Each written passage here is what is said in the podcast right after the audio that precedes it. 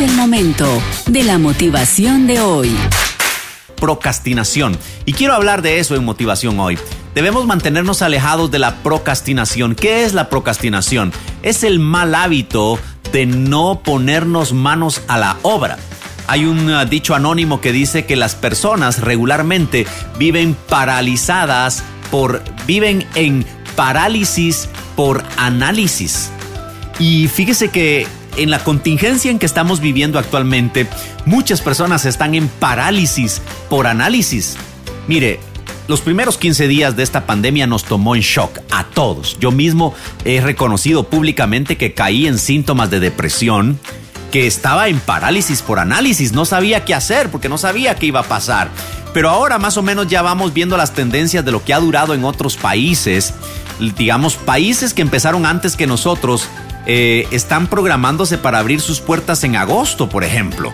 Entonces, nosotros no podemos pensar que vamos a ir antes de, fechas como esas a, a, normalizar actividades en el país si estamos viendo que otros países que han, que han tomado menos medidas que nosotros han tenido que lamentar pues las muertes por miles de personas.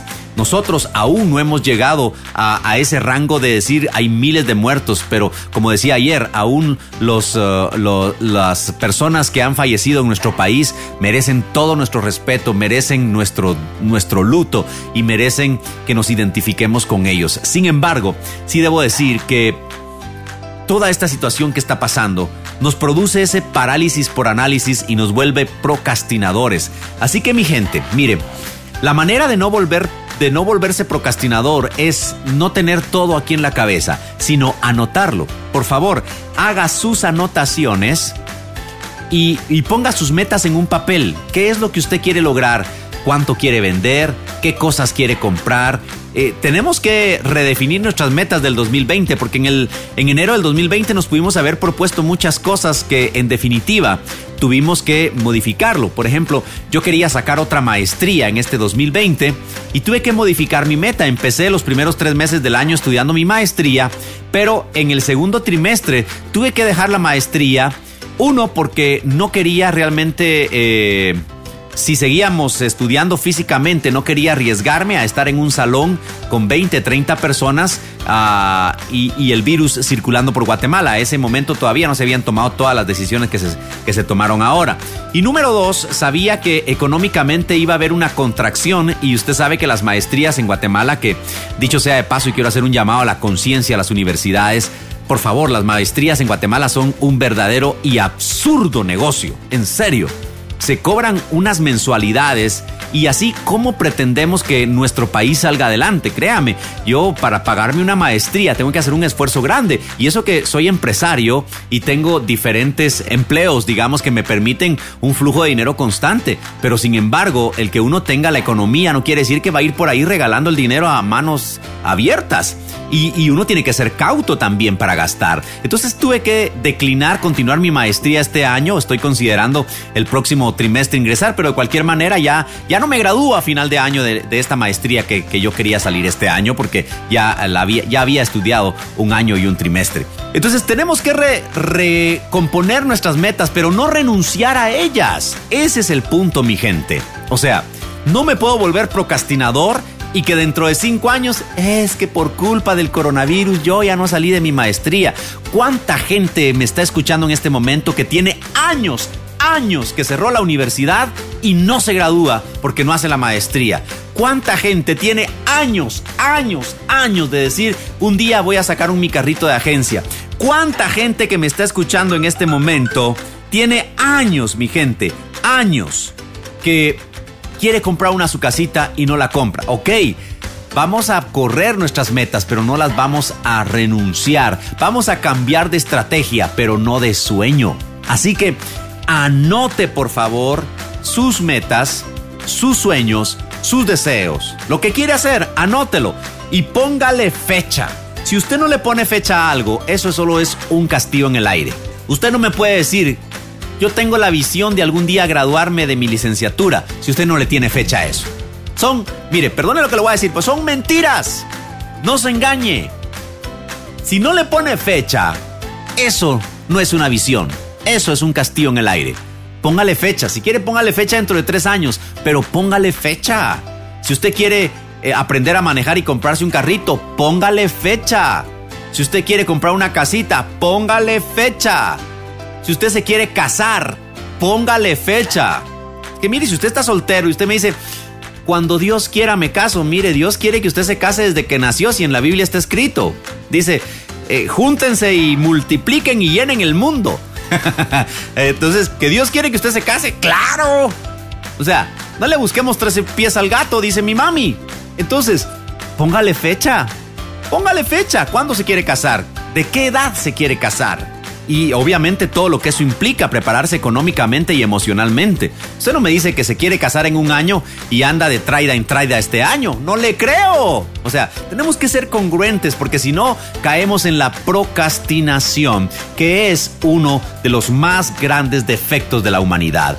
Todos tenemos sueños, pero ¿sabe cuántos pagamos el precio de nuestro sueño? Muy pocos. Se dice que el lugar más rico del planeta es el cementerio porque ahí en el cementerio están enterrados empresas que nunca iniciaron. Ahí están enterrados matrimonios que por temor no se realizaron. Ahí están enterrados libros que nunca se escribieron. Ahí están enterradas canciones que nunca se cantaron. Ahí están enterrados sueños que nunca vieron la luz porque no le pusimos fecha. Así que este viernes gigante, por favor, no deje que el día se le pase así como ver llover. Sea productivo, póngase metas para hoy, póngase metas para la próxima semana. Los sueños que quiere, póngales fecha.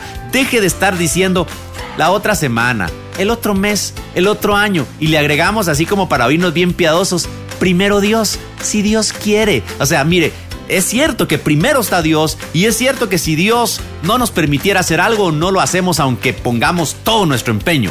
Pero también es cierto que el mandato que tenemos desde el mismo Génesis, si usted utiliza este argumento es que mire, es que Dios no ha querido, ah, ok, váyase al Génesis y lea los primeros capítulos. Y ahí dice Dios, los pongo en el mundo para que sean fructíferos, para que gobiernen, para que sojuzguen el mundo. Entonces usted, usted quiere saber si Dios quiere que usted tenga una empresa. Sí, Dios quiere que usted se case, sí. Dios quiere que usted sea próspero, sí. Se lo digo con total autoridad, porque cuando yo descubrí eso en mi vida, mi vida dio un brinco exponencial y por eso es que se lo estoy diciendo. Ánimo mi gente, dejemos de estar diciendo para mañana, para pasado, para la otra semana, para el otro mes, para el otro año. Póngale fecha y póngale manos a la obra, porque hoy es viernes gigante. ¡Para arriba, Guate! Estamos en Viernes Gigante y estamos en una situación pues compleja viviendo esta contingencia que nos afecta a nivel mundial. Pero ¿sabe qué? Estamos con corazones invencibles. Si nos tocó vivir esto es porque estamos capacitados de atravesarlo. ¡Pa arriba Guate! Con Juan Carlos Asbin por TGW. Volviendo a las raíces. Arriba Guate. Con temas motivacionales, segmentos positivos y el mejor ánimo para iniciar el día con pie derecho. Pa Arriba Guate. Con Juan Carlos Asbin por TGW. Es el momento de la motivación de hoy. Viernes gigante, mi gente. Quiero decirles que hoy es el último día de la semana, pero no es el menos importante. Todo lo contrario, es el más importante. En serio, se lo puedo decir con toda confianza. Mire, la tesis de Viernes Gigante y la actitud que debemos tener la obtengo de eh, una carrera. Fíjese que hay, hay una frase que le llamamos a, a los que hacemos deporte cuando usted hace maratón que usted siente que a, medida de la mitad de, por ejemplo, de una media maratón, por ahí de los 10 kilómetros, 11, 12 kilómetros, usted se quiere rendir. Y entonces, ah, si usted no tiene una disciplina adecuada, si no ha practicado lo suficiente, si no se ha preparado lo suficiente, su cuerpo va a sucumbir a esa altura. Pero si usted se ha preparado lo suficiente, si mentalmente está listo para seguir adelante, entonces usted lo que tiene que hacer es en los últimos kilómetros enfocarse en que ya va a llegar a la meta. Y eventualmente eh, los últimos kilómetros, regularmente las metas de medias maratones o maratones se ponen a una distancia donde unos 2, 3 kilómetros antes de llegar a su meta usted ya visualice la meta. Entonces, ahí es donde a los deportistas de alto rendimiento les, les entra una sensación fisiológica y psicológica que se le conoce como el segundo aire. Y es, y es cuando le brotan a usted fuerzas de donde usted no tiene idea. Es, es, es, una energía que brota de lo, de lo profundo de su ser. Y así usted logra increíblemente esos últimos kilómetros, incluso puede con el entrenamiento adecuado correr más fuerte que los kilómetros que le han precedido. Pues mire, para mí el viernes gigante es eso. El último día de la semana debemos tener ese coraje de trabajar con más ganas que el resto de la semana. Mire, es, es rico llegar a la oficina en jeans, en tenis, en, en playera, pero es más delicioso tener esa actitud de que hoy le voy a extraer hasta la última gota a este día de trabajo. Porque si usted llega a solamente dejar que pase el trabajo a su oficina, es una mala práctica. Mire, es mala práctica por donde usted le mire. Es mala práctica porque a usted le están pagando un día de trabajo y usted tiene que entregar un día de trabajo. Pero es mala práctica porque usted mismo no se siente cómodo. Al final del día, no hay nada peor que se te pase un día sin haber sentido esa percepción de que valió la pena vivirlo y que te ganaste el sueldo que estás cobrando. Mire, hay gente sin vergüenza que solamente cobra sin hacer el trabajo por el cual le pagaron mecánicos que hacen un mal trabajo y cobran el, trabajo total, eh, gente que repara cosas en casas que hace un mal trabajo, que pone malos repuestos y que cobra como si hubiera hecho un gran trabajo. Pero, ¿sabe qué? Esas personas no tienen una percepción adecuada de felicidad. Eventualmente creen que son listos porque obtuvieron un dinero sin, sin dar el esfuerzo necesario para ganárselo. Hay muchas personas en diferentes entidades que, hacen eso, que, buscan o aparentan que trabajan, pero no trabajan y cobran y en, eventualmente piensan que son listos porque obtuvieron ese dinero sin hacer esfuerzo. Pero ¿sabe qué? En su fuero interno no son felices.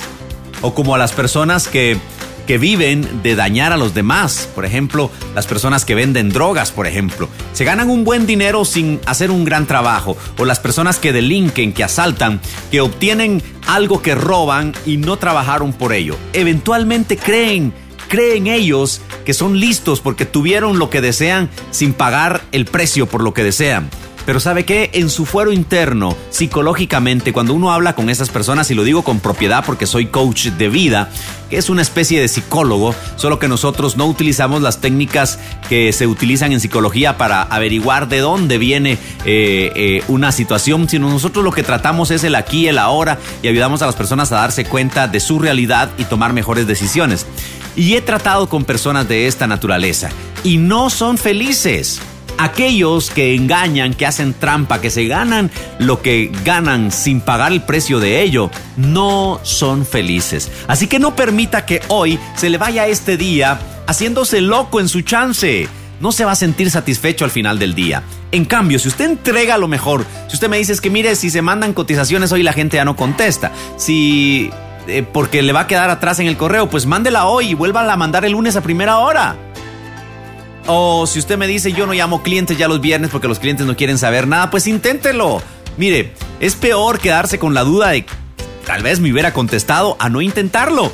Mire, hay un dicho muy popular que dice que fallamos todos los tiros que no intentamos.